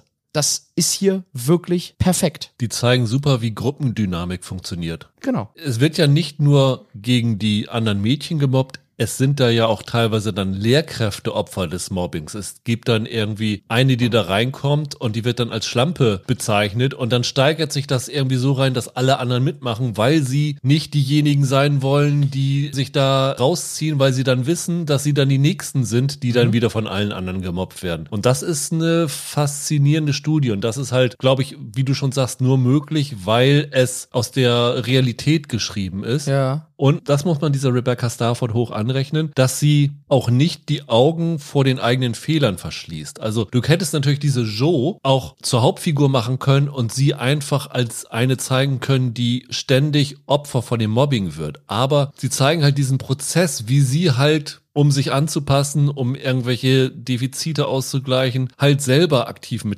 mitgemacht hat und am Ende auch vielleicht gar nicht mitbekommen hat, was sie getan hat, weil sie geht auf diese Alice zu und die sagt ihr irgendwann, du warst die schlimmste von allen und sie hat da überhaupt keine Erinnerung mehr dran und versteht das nicht und das ist so ein interessanter Prozess. Das ist auch so ein bisschen Whodunit in dieser Serie drinne, weil du nicht genau diese Joe einschätzen kannst, weil du immer so Andeutungen bekommst, dass sie irgendwie ganz schlimm gewesen ist und was da am Ende dann hintersteckt, steckt, wird wahrscheinlich erst so in der vierten Folge richtig rauskommen, die wir nicht gesehen haben. Ich stimme dir zu. Ich muss aber auch ein bisschen widersprechen. Einerseits hast du total recht, es ist wirklich angenehm, dass diese dann autobiografische Figur, dass sie als die Ich-Perspektive sozusagen, dass sie selber nicht glimpflich davonkommt, sondern dass das angenehm komplex gehalten ist. Gleichzeitig finde ich die Serie manchmal ein bisschen frustrierend anzugucken, weil ich die Hauptfigur, diese Joe eben, die ja so auch mein Fixpunkt sein soll, dann doch nicht genug greifen kann. Also weil es mir dann doch schwer fällt, so richtig zu verstehen, wem ich da zugucke. Ganz ein anderes Spiel ist zum Beispiel die Porsche, gespielt von Michaela Kavanagh. Die ist ja quasi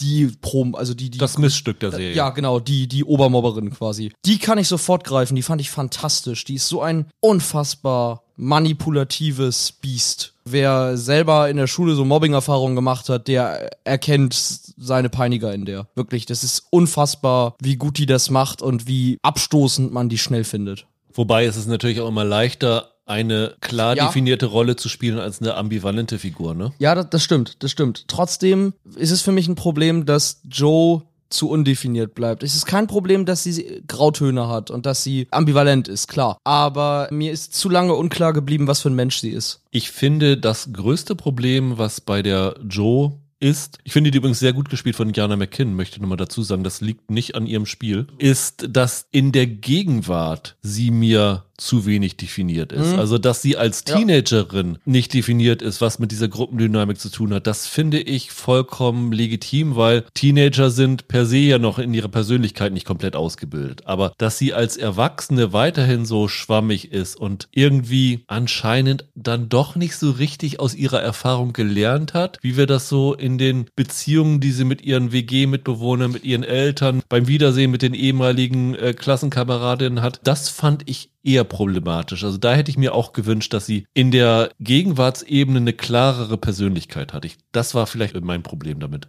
Ist das dein größter Kritikpunkt an der Serie? Weil ich habe ja schon angekündigt, von mir kommt gleich noch was. Ich fand sie teilweise ein bisschen behäbig erzählt. Das sind jetzt vier Folgen, äh, 55, 60 Minuten. Ich meine, die Hälfte der Zeit hätte es auch getan. Das ist eigentlich ein klassischer Spielfilmstoff, der hier drin steckt. Ich mag eigentlich solche Serien, die im australischen Busch spielen oder auch so Filme. Also ich Picnic at Hanging Walk ist doch dein Picknick am Favorit. Valentinstag hat so ähnliche Vibes. Da geht's ja auch so um Mädchen in einem Internat, wo ein Verbrechen geschieht. Da geht's ja auch so um unterdrückte Lust und so. Das steckt ja hier auch alles drinne. Auch die Serienversion fand ich gar nicht schlecht. Wenn ich das damit vergleiche, kommt Bad Behavior nicht mit. Und ich kann gar nicht so 100% sagen, warum. Aber ich bin da nicht so richtig reingekommen. Also es gab wirklich Längen in dieser Erzählung und ich bin mir nicht sicher, ob es diese Gegenwartsgeschichte gebraucht hätte, ob es nicht einfach als Mobbing-Prozess in der Vergangenheit gereicht hätte. Ich weiß bis jetzt nicht, was mir der Teil in der Gegenwart bringen soll. Das ist so ein bisschen mein Problem. Das ist natürlich auch nur 20 Prozent der Serie, aber bis jetzt und da fehlt noch die letzte Folge, vielleicht erklärt sich das damit, hat sich mir nicht gezeigt, warum ich diese zwei Zeitebenen brauche. Das ist so ein bisschen mein Ding. Hm, verstehe ich. Also bei mir ist es so, ich finde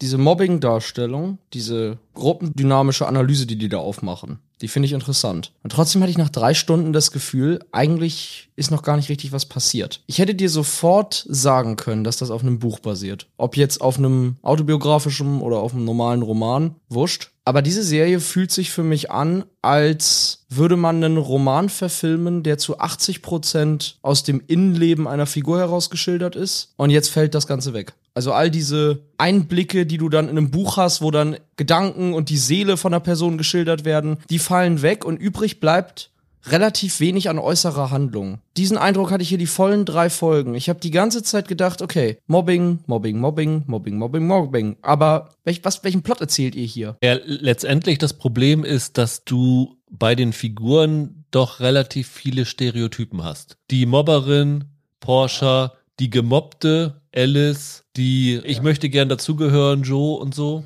Klar. Aber das ist nur dann ein Problem, wenn du keinen Plot hast. Also diese Serie ist, ich habe vorhin bei, bei Moving gesagt, es gibt Plot-driven, es gibt Character-driven. Aber hier hast du nur Character und kein Driven. Hier kriegst du eigentlich nur eine, bisschen böse gesagt, aber eigentlich nur eine Ansammlung von Momenten, in denen diese Teenager-Mädchen scheiße zueinander sind. Aber eine richtige Geschichte, die mir da erzählt wird, die habe ich eigentlich nicht gefunden. Im Gegenteil, oft kommen dann so emotionale Momente, die ganz groß wirken sollen bei dir, die aber in nichts eingebettet sind, sondern die dann einfach nur passieren. Und das hat mir das Ganze ein bisschen vergrätzt, leider. Ich habe nicht ganz verstanden, warum die Joe dahin geschickt wird. Also dir wird irgendwie nicht vermittelt, warum die dahin geht, was daran so toll ist. Wird sie von ihren Eltern strafversetzt oder sowas alles? Ich habe nicht verstanden, warum es für so eine Schule im Busch ein Stipendium gibt. Das ist eher dann doch so Bootcamp Straflagermäßig da. Also äh,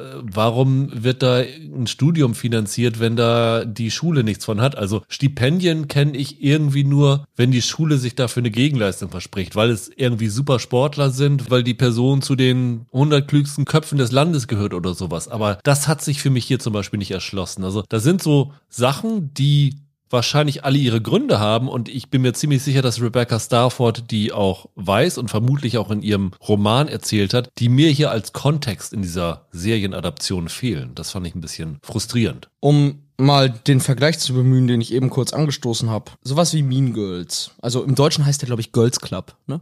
Ja. Mit Lindsay Lohan. Tonal natürlich ganz andere Kiste. Aber der erzählt ja auch, wenn auch humorvoll, von Mobbing. Da geht's ja auch um Teenager, Mädchen und wie sie untereinander aufeinander losgehen. Der hat aber einen Plot. Da geht's darum, dass sich die Lohan-Figur verliebt sich in den Ex von der Mobberin. Dadurch hast du ein anstoßendes Momentum. Du kommst in Szenen rein und weißt, auf welches Ziel wir hinarbeiten. Und das hier läuft ziemlich ziellos. Und das ist schade. Ich hätte mir von dieser Serie mehr Genre gewünscht. Ich glaube, man hätte da mit einer fokussierteren Erzählung düsteren Thriller draus machen können, der da wirklich ganz, ganz tief reingeht in diese Figuren. Aber so bleibt leider bei mir wirklich immer dieser Eindruck, ich gucke auf Buchfiguren, die im Buch aus ganz viel Innenleben bestehen. Und hier sehe ich aber von diesem Innenleben nichts. Ich habe auch keine Erzählerstimme aus dem Off, die mir das alles vorliest, sondern ich sehe nur Handlungen ohne Struktur zu. Und das ist kein erfüllendes Serien gucken. Das ist ganz interessant, aber das ist über drei Stunden, macht mich das nicht happy. Das nimmt mich nicht mit.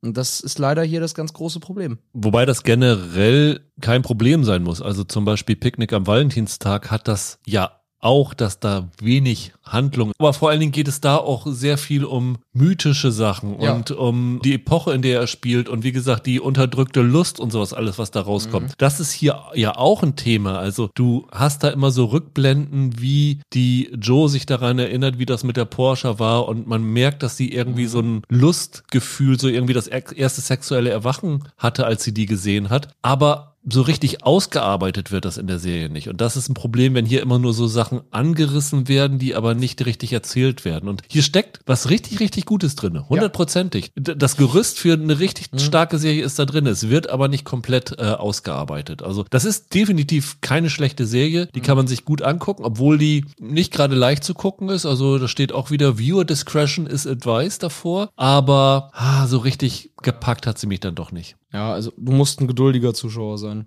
Ich werde mir die letzte Folge schon noch angucken, aber Ich auch. Ich will dann doch irgendwie wissen, was dahinter steckt, ob da vielleicht dann doch noch einige Probleme gelöst werden, die, die ich damit hatte. Aber mein Problem ist, diese letzte Folge wird auf die Gegenwartshandlung, also auf die später erfolgte Handlung ja mehr Bezug noch nehmen. Und die interessiert mich halt auch überhaupt nicht. Ja. Das hätten sie für mich alles kicken können da. Das brauche ich nicht. Deswegen, ich werde es mir schon noch angucken, aber ich bin verhalten gespannt. Das ist zum Beispiel auch das Problem, wenn du das mit Yellow Jackets vergleichst. Da sind zwischen den beiden Zeitebenen 25 Jahre vergangen und Stimmt. du siehst Figuren, die in der Gegenwart auf einmal völlig anders sind, als sie in der Vergangenheit waren. Und du fragst dich, wie ist diese Entwicklung zusammengekommen? Wenn du hier diese jungen Frauen im Jahr 2022 wieder siehst, glaubst du, es sind noch genau die gleichen wie im Jahr 2012. Das heißt, es hat da keine große Entwicklung gegeben und auch nichts Faszinierendes in der Persönlichkeitsentwicklung, was du jetzt mehr wissen willst. Und das finde ich ein Versäumnis. Von daher, von den drei Serien, die wir heute hatten, die schwächste. Wobei, wenn du das mit Bear vergleichst, Michael, da warst du ja kein Fan von. Trotzdem. Auch wenn The Bear nicht meins ist, aber da erkenne ich schon, dass das hat ja eine, auch eine handwerklich sehr hohe Qualität. Also das würde ich jetzt hier nicht unbedingt erkennen. Also doch ist die schwächste davon, ja. Aber wie gesagt, man kann sich auch diese gut angucken, wenn man irgendwie einen äh, lauen Tag hat und nicht weiß, was man schauen soll. Wenn man kein Disney Plus Abo hat, wo die anderen beiden Serien sind zum Beispiel. Vielleicht aber auch nur, wenn man wirklich nicht zu sehr intensiv Mobbing-Erfahrungen in der eigenen Schulzeit gemacht hat, dann würde ich davon absehen. Und ansonsten hoffe ich, dass wir euch dazu gebracht haben, zumindest mal Moving eine Chance zu geben, weil das tatsächlich so ein kleiner Tipp ist, den man nicht unbedingt auf dem Zettel hat, der vielleicht auch nicht unbedingt auf der Startseite empfohlen wird bei Disney Plus, wenn man nicht vorher schon K-Dramen oder so geguckt hat. Gebt ihr mal eine Chance, könnt uns auch gerne Feedback hinterlassen, wie es euch gefallen hat. Also bin ich wirklich sehr gespannt, wie das ankommt, weil ich glaube, zumindest die ersten Folgen zeigen da sehr, sehr viel Potenzial drin und wir werden auf jeden Fall dranbleiben, Michael. Ne? Definitiv. Ja.